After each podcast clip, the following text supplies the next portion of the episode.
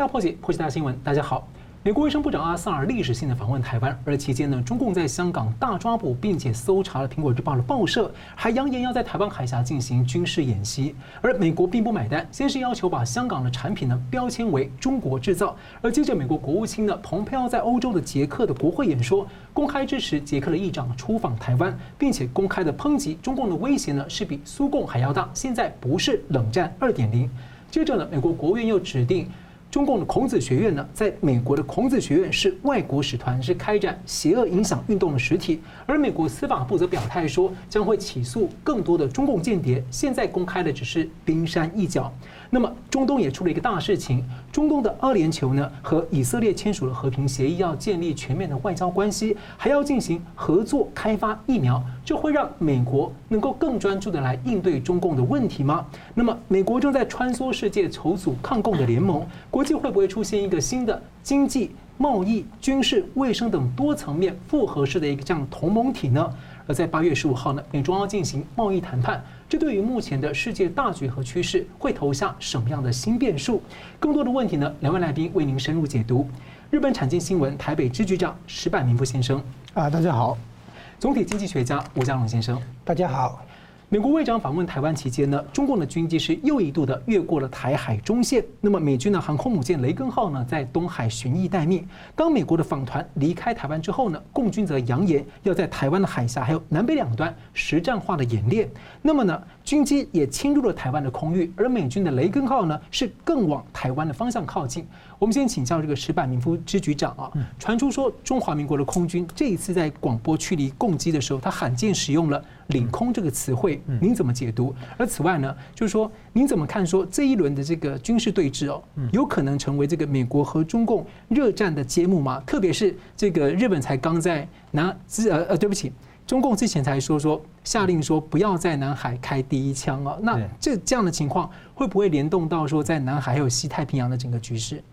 呃，我先说一个总体的这个图是什么呢？就是最近不管是阿扎尔访问台湾，还是中国在香港的大搜捕，以及最近在中东、在全世界出现的各种各样事情，其实呢，都是有一件事的主轴的延长线，就是从二零一八年开始的中美对抗争。如果说没有这场中美抗争的话，没有越演越演越烈的中美抗争的话，阿扎尔也不可能来台湾，香港也不可能有现在的大搜捕。那么在这个延长线，就是各种方面中美一进入全面都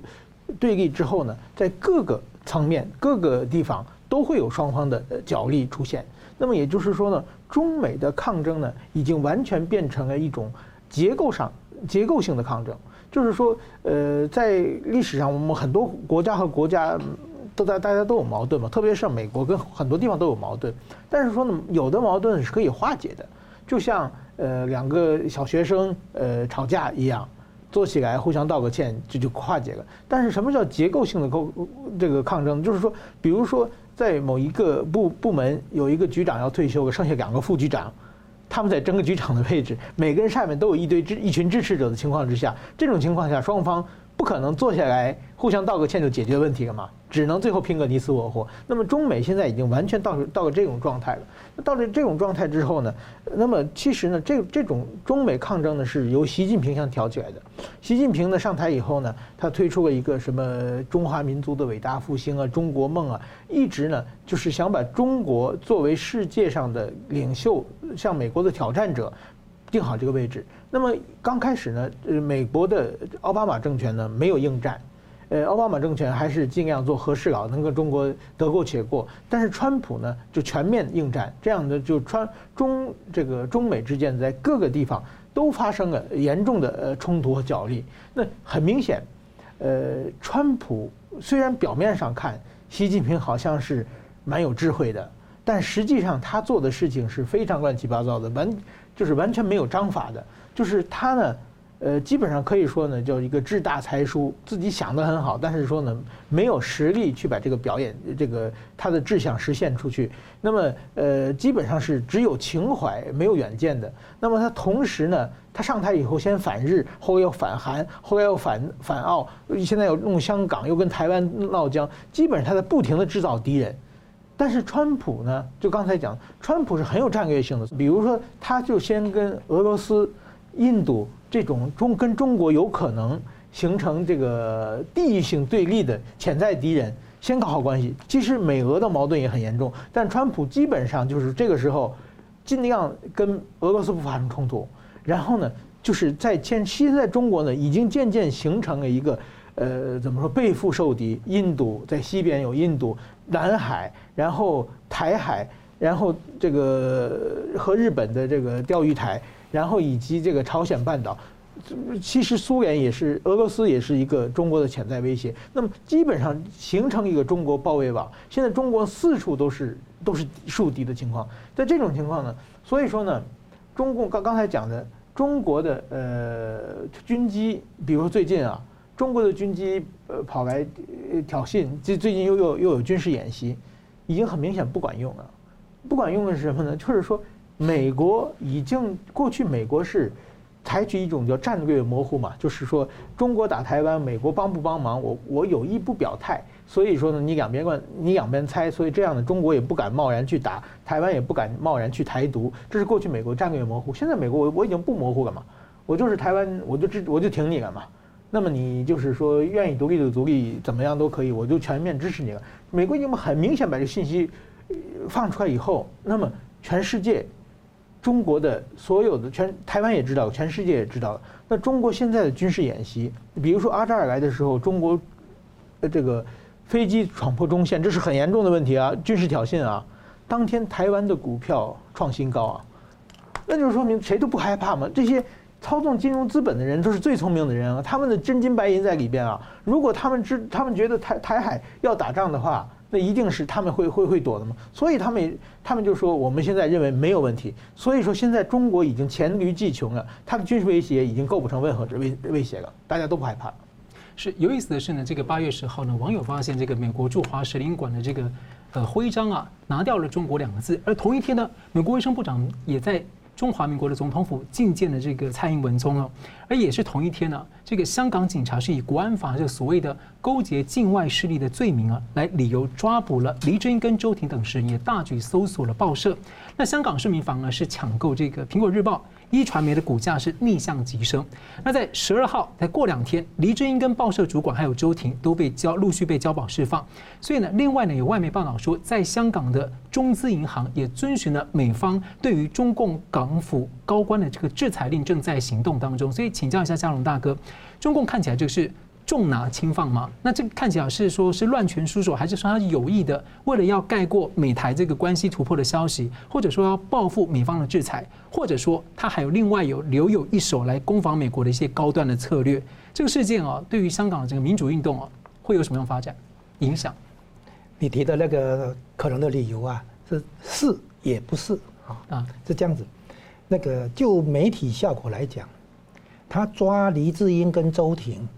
确实可以把美国卫生部长来台湾这件事情分掉版面，好，在因为美这个肯定媒体要报道这个黎智英跟周庭这件事情，所以如果没有这件事情的话，那肯定这个各大媒体都会一直在谈这个美国派部长来台湾这件事，所以就媒体效果来讲，它有这个分散转移焦点这个好这个作用在，好，这个是第一个。第二个呢，它等于是什么？它敢。中共在证明他敢出重手，他敢下重手，他在警告这些这个香港人也好，还是其他人也好，别把我看扁了哈，我是敢耍耍硬耍狠的。好，那这个据说香港国安法里面是没有保释这个嘛哈，那会保释的原因是因为川普打电话给习近平，习近平接到电话很高兴，好，然后就释放。那等于是说把人情做给了川普，啊，川普出出面嘛，啊，这样子。那这个事情呢，那个原本的猜测是，第一个，那个香港的出口啊，不再说是香港制造，改成中国制造，而且呢，那个所谓的那个大使馆的徽章哈，改了，把中国两个字拿掉。那这两件事情，有人说是因为这两件事情的反应啊，让中共把黎智英跟周婷放出来。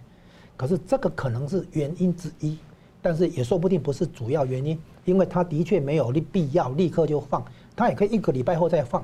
之所以这么快放，真正的原因很可能真的就是川普打了电话，好，那现在我们来看看说这个香港人的这个反应哈，就是你提到说对香港民主运动有可能有什么影响？我们这一次会发现哈，香港人有高度，而且有共识，这什么意思呢？就是中共垮台以后，香港肯定可以重新发光发亮，但是在中共垮台之前，香港得承受这个冲击，等于是说要在这个过渡期当中哈，香港可能还会更坏，啊，然后这是第一点，啊，将来香港可以重新起来，只要把共产党结束掉，啊，第二点，这一代人的责任不要延后到下一代。上一次那个雨伞运动的时候，啊，或者更早的时候，香港人的抗争没有坚持到底，才会造成今天的这个反送中以及到现在的国安法。所以香港的上一辈人哈，有一点内疚，就是我们当初要是再坚持一些就好了。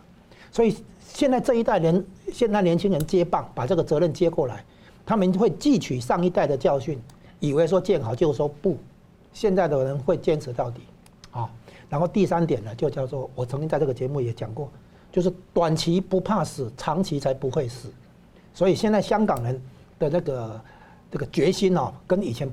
这个强很多，以前可能还会说好吧，算了算了哈，现在不会，现在就是说一定是硬撑下去，一直到将来中共垮台以后，香港必然重新发光发亮。所以这个可以看出来，香港的那个民主运动，或者说对中共的这个反共的抗争，香港已经取代台湾成为反共的最前线，成为争民主、自由、法治、人权的最前线。反而香港现在变成在呼应，好在助攻而已。以前台湾是反共的最前线。那现在呢？那个因为中共要打台湾的话，坦白讲确实不容易啊。那么呢，去香港的话呢，有个至少有个方便的地方，香港没有自己的武力，没有自己的军队，他没有自己的黄埔军校，啊，所以呢，中共在那边不管做了怎么样的这个那个不讲道理哈，强硬，他不会爆发军事冲突。如果真的要爆发一点军事冲突的话，要耍表现强硬的话，可以去印度。所以你会看出来，他不打台湾，这边是演演习，他不能真的打台湾。他真的打台湾的话，问题会很很严重。所以呢，他去惹香港，他去惹印度，印度那边也不是真的要打，能不打就不打。如果真要打的话，是打印度那边再打。香香港这边没有武力，不会有军事冲突啊。是。那那我们同样问题来请教这个石板先生啊，其实外界解读说中共这一番的动作，其实在报复美国。不过现阶段看起来是重拿轻放，您怎么解读？那这样的一个表现跟整个一个过程，对于香港的民主运动，未来会有可能埋下什么样影响？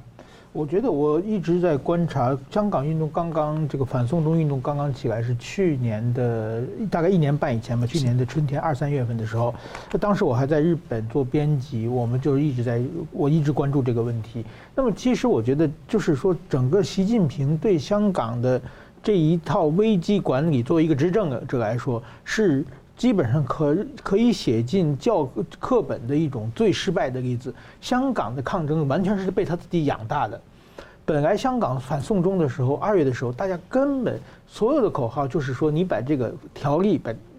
给我改掉。是我们不想这样，根本没有任何反共的口号，也没有反习的口号，甚至连反林政的口号都没有，只是针对这个事情。但是说呢，习近平不闻不问，强着要往下推，结果造成的游行越来越大，越来越越来越大，这口号也越来越偏激，越来越偏激。那么最后呢，变成反共的口号出来。然后呢，习近平在去年六月份，他要面对要到日本大阪去开一个就是国际会议，他要面对这个各国领导人的时候呢，他突然之间说把这法律冻结起来了。冻结起来了以后呢，他他如果一口气把这个反送中废掉，这个事情就结束了嘛。但是他冻结起来呢，就是随时可以解冻嘛。这样学这个怎么抗争者觉得我们的劳动果实我们要保护嘛。我你既然已经退一步了，我们我们把它一一口气推下去嘛。所以说马上这个游行从一百万人变成两百万人，然后呢他又镇压，就是他或者镇压或者妥协，他是先妥协再镇压再妥协，在这在这过程之中，香港的这个不停的这个反弹不抗争越来越大，最后呢香港独立这个口号。两年前，香港独立这个四个字，基本上在香港是一个伪命题，基本上但没有任何人在在讲。现现在呢，基本上变成一个好像基本快变成一个社会共识的情况之下了。这次抓黎智英也是，如果抓的情况之下，就是说，你想像台湾现在，就是有好几个立法委员被抓起来了嘛，你出来以后，大家就可以商量，可以，大家就会马上变得很坚强啊，就不害怕了嘛。那这现在呢，抓起来就放出来，抓起来放出来，周庭你就抓起来四次了嘛。在这种情况之下，大家是在你的镇压中，大家慢慢成长，从一个没有经验的学生，慢慢变成一个民主化斗士嘛。在这种情况之下呢，等于说习习近平现在把香港的全体人民，基本上大部分人民变成了敌人，把全世界的舆论全变成敌人。所以说呢，就就是说他呢，就是刚只有情怀没有远见嘛。他根本，我觉得这个处理的事情是完全是他的失败。那你觉得他这一波啊，就是重拿轻放这一波的原因是什么？因为才他才刚这个呃美方制裁他，然后他又回回那个报复制裁，所以一直认为是他要报复美方。但这个时候这样放，他不会让国际看破他的手脚吗？我我我我认为是，就是第一呢，他是比较冲动的，他想就是第一，香港之香港国安法已经实施了，但是一直没有动作。这样的话呢，呃，大家在指责他，你你光说不练嘛。另外一个林郑他们也被制裁了，他有一个报复行动，还有一个就是说阿扎尔访台，这个是非常重要的新闻，他要把这个新闻盖下去。就是还有一个他就没想好，后来呢，当然说我因为我没有确认到他跟习近平跟川川普的这个水下下面的沟通啊，这个刚才嘉公大哥说的，这这确实有可能。但是说呢，呃，但是不管怎么说呢，即使川普给打电话，也是他没有想象到抓起来以后这么大险，他缺乏想象力嘛。有这么大的反应吗？那川普打电话也是反应吗？所以他不知所措了，不得不放出去。我认为是个失败。好，那我们休息一下，马上回来。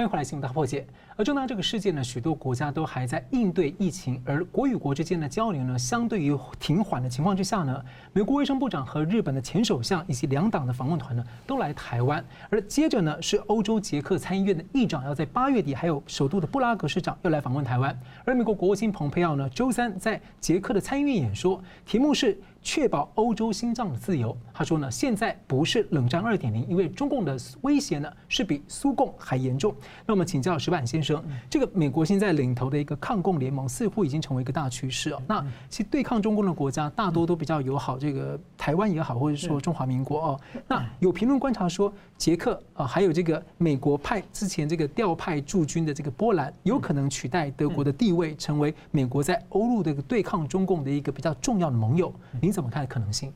我觉得，就首先啊，我我现在看到，现在中国的非常关心的就是说，今天是李前总统这个这个呃，他就是小葬礼的日子，今后还会有一个大型的葬礼。那么他这个其实台湾的这一次的叫葬礼外交、吊唁外交，呃，某种意义上做得非常成功的。先把日本、美国对台湾来说最重要两个国家都来来个这个人吊唁，然后呢，呃，九月份呃还要办一个更大的葬礼，这个大葬礼呢可能会有更多人来，也许会通过视频，但是说呢，至少这个李前总统呢，他就是这这个实际的去世，呃，使就是整个的这个东北亚的的环境发生了巨大的影响。那么为什么就是以前总统和他同同时代的人有很多嘛？就是呃。都是这几这两年去世的嘛，日本的中村根康弘啊，美国的老布希啊，这个法国的希拉克啊，这这些人都去世，但是说呢，他们都是过去的人物。但是李李登辉呢，他到现在为什么这样影响呢？因为他的理念还在进现在进行时。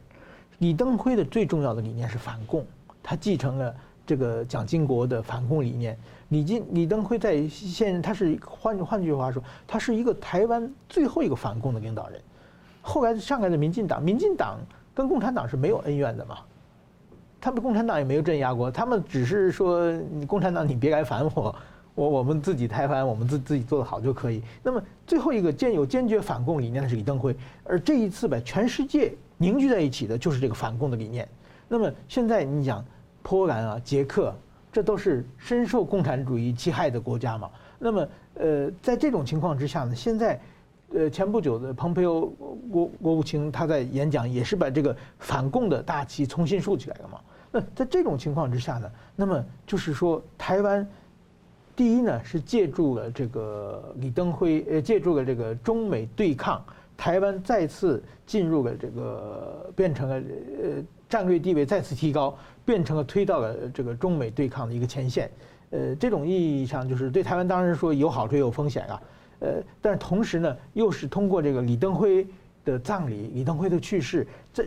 再次引起了这个世界上的注目，所以说这这这次的东西对对台湾来说是一个把台湾整个推向社会世界的一个非常好的机会。那么在这次的话，那么现在可以看到，就全世界的这个反共的包围网已经渐渐完全形成了。中国现在他在拼命的在往外突破的话，但是现在看到中国的全世界站在中国的这边的国家，基本上我们看不到。就中国的最死有一个叫巴铁嘛，巴基斯坦是不管是刮风下雨都是中国的兄弟，但是巴基斯坦最近好像也没有声音。然后呢，北韩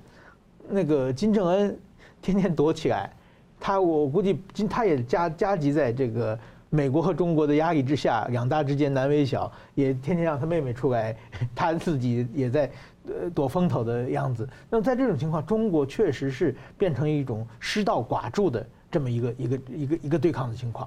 是。那么接着请教这个呃，佳龙大哥，就在这个抗共联盟集结的趋势跟过程中啊，似乎啊在。基于一个共享价值正在交织的，就是合纵连横一种，呃，包括了经济、贸易、军事、情报，甚至供应链、商业等复合式多层次的一个同盟关系。所以请教说，在这样的大趋势下，你觉得未来可能形塑出一个什么样的一个呃，台湾跟国际互动作为一个节点，或作为一个怎么样的一个角色的新的模式？好，我们现在讲第一点哈，就是我们现在，哎，比如你刚刚提到抗共联盟或者叫反共联盟，其实现在哈。美国在做的事情已经不再是反共而已，是要灭共。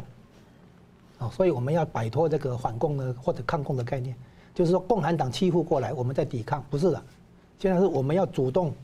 终终结结束共产党这种体制，因为美国已经发现了，给他机会要和平演变，他不可能。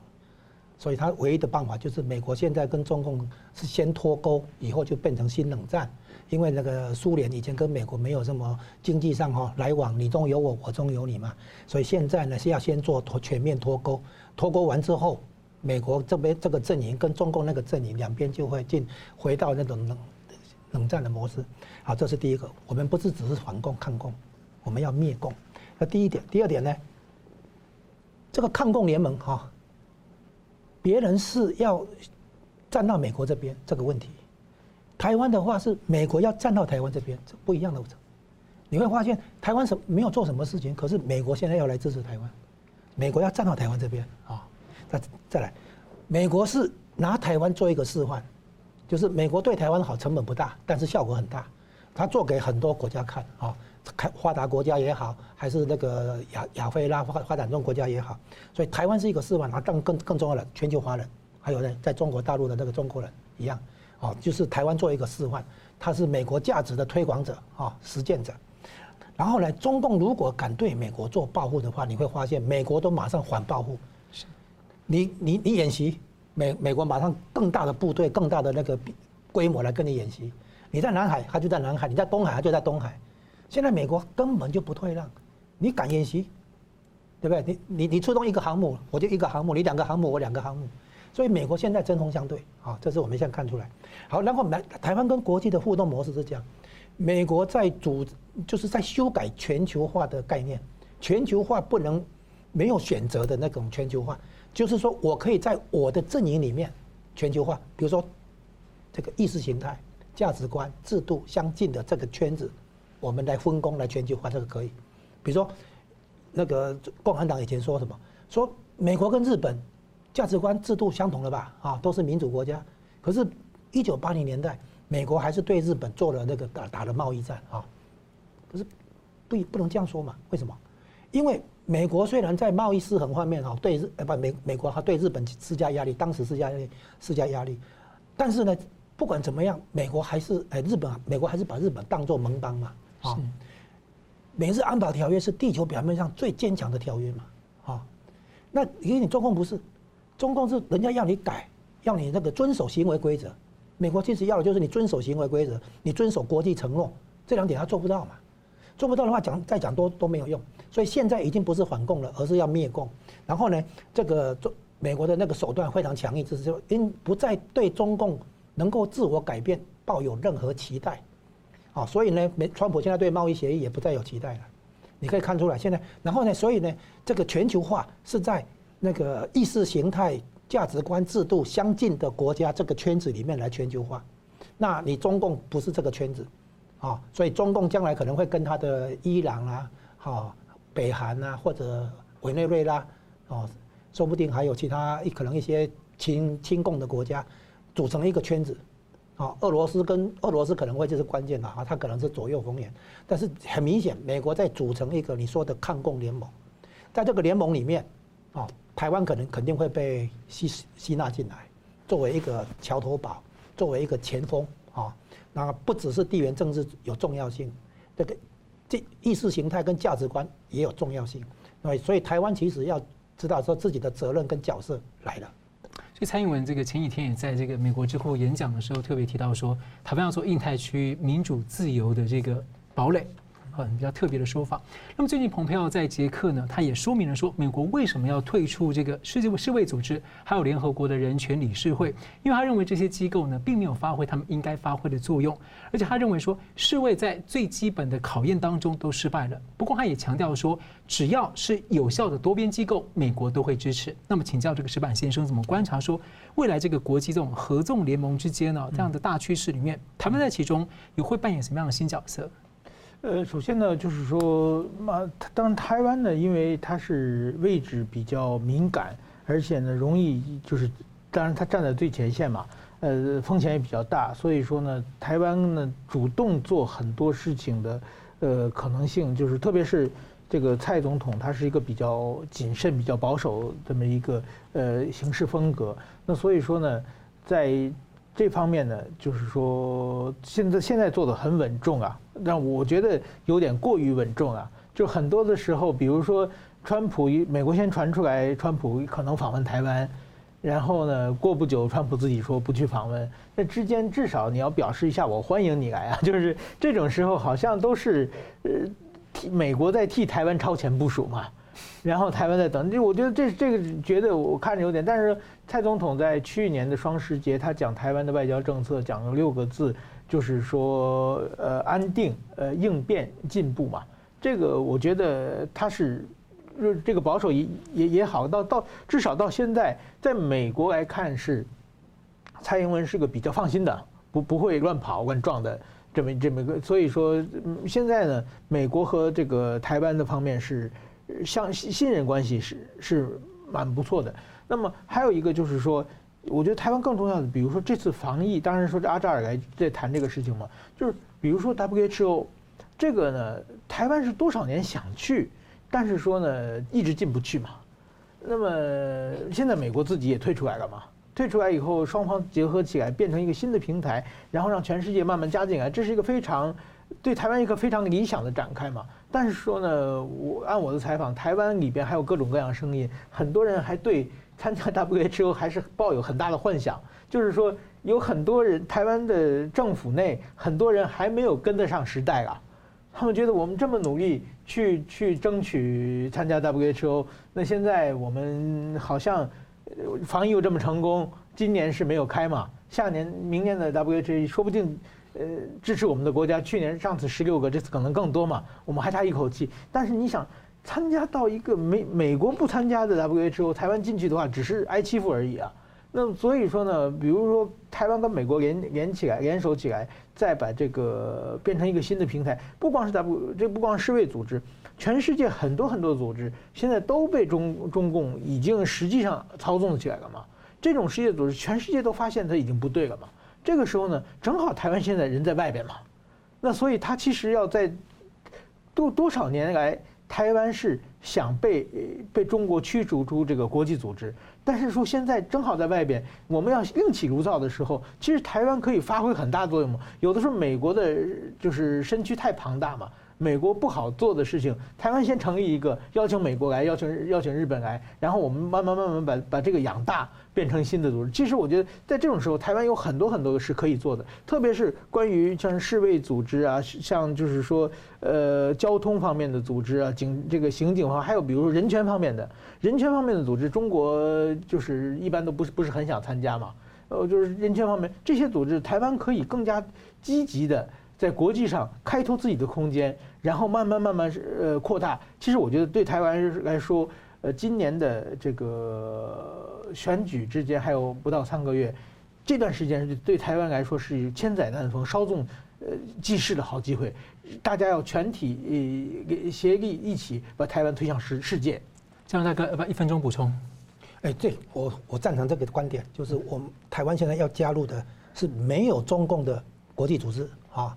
最好是美国主导的国际组织，因为我们的那个从价值观到现实利益的话，我们的确是站在美国这边，或者美国站在我们这边啊。跟美国跟台湾之间，其实还有日本哈，其实是一种同盟的关系啊。那我们不是说一定要什么国际组织都加入。这一次从那个疫情的那个表现看出来，没有在中共控制的世界卫生组织里面，说不定还更好。对所以我们要开始有有新的观念来面对国际上的这种新的形势。好了，我们休息一下，马上回来。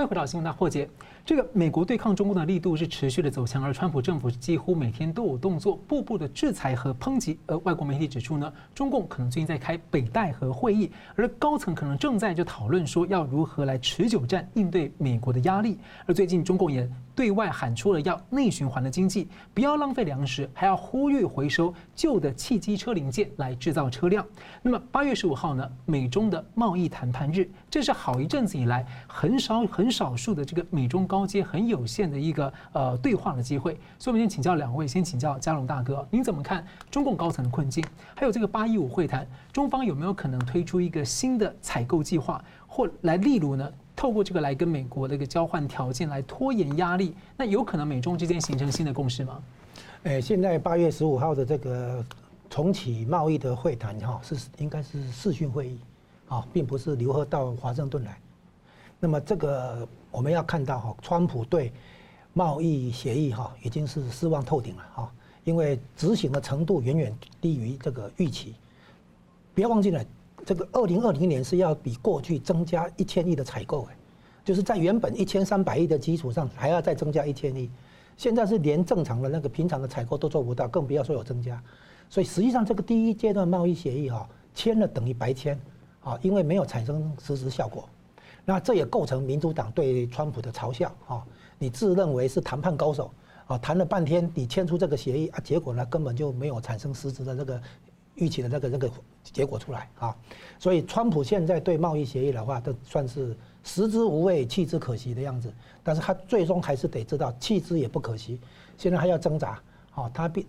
不要到选举的这个快要到的时候才要再再来退出。他现在可能要考虑什么样的一个方式来结束退出这个贸易协议。那如果真的结束退出的话，那就是要回到协议前的那个高关税，关税不但要加回来。而且还要惩罚啊，所以最所以他他现在知道这个难以执执行，他现在可能就要等等找一个理由，说是你不履行，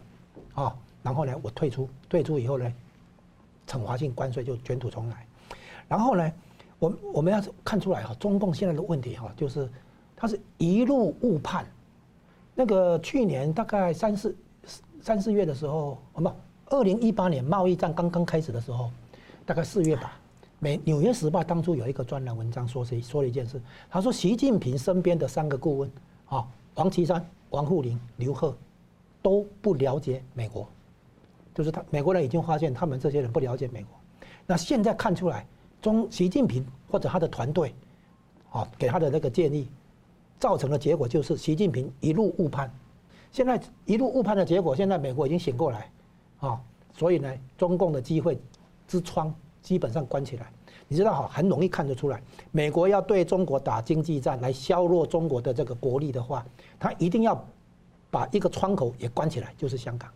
香港呢，帮助中国引进制造业，引进外来资金啊，而且帮中国的企业取得很多技术啊，因为西方企业可以卖香港的企业技术，对不对哈？那香港呢，还做很多的那个帮助中国经济的事情。那美国要对付中国的经济，就一定要把香港这些功能封起来，所以我才说，美国不救香港，但是救的是香港人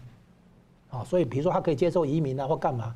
摆明了嘛，美国摆明了很清楚了，那你还要去怀疑？所以中共的那个最好的选择，也是要让你能够追求中华民族的伟大复兴的，就是做好对美关系，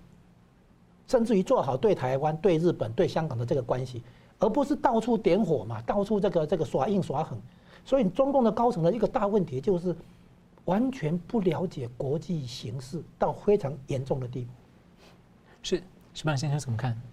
所以，对我我也赞成嘉荣大哥这么说的。我看习近平这几年，不管是中美的对立、中美贸易问题，还是香港问题，包括台湾问题，还有中国国内经济问题，就是从一场伟大的失败走向另外一场伟大的失败，看起来非常壮观，没有一场是成功的。那么在整整体来说呢，就是特别是现在中国呢，习近平突然这样说，我们要节省粮食嘛，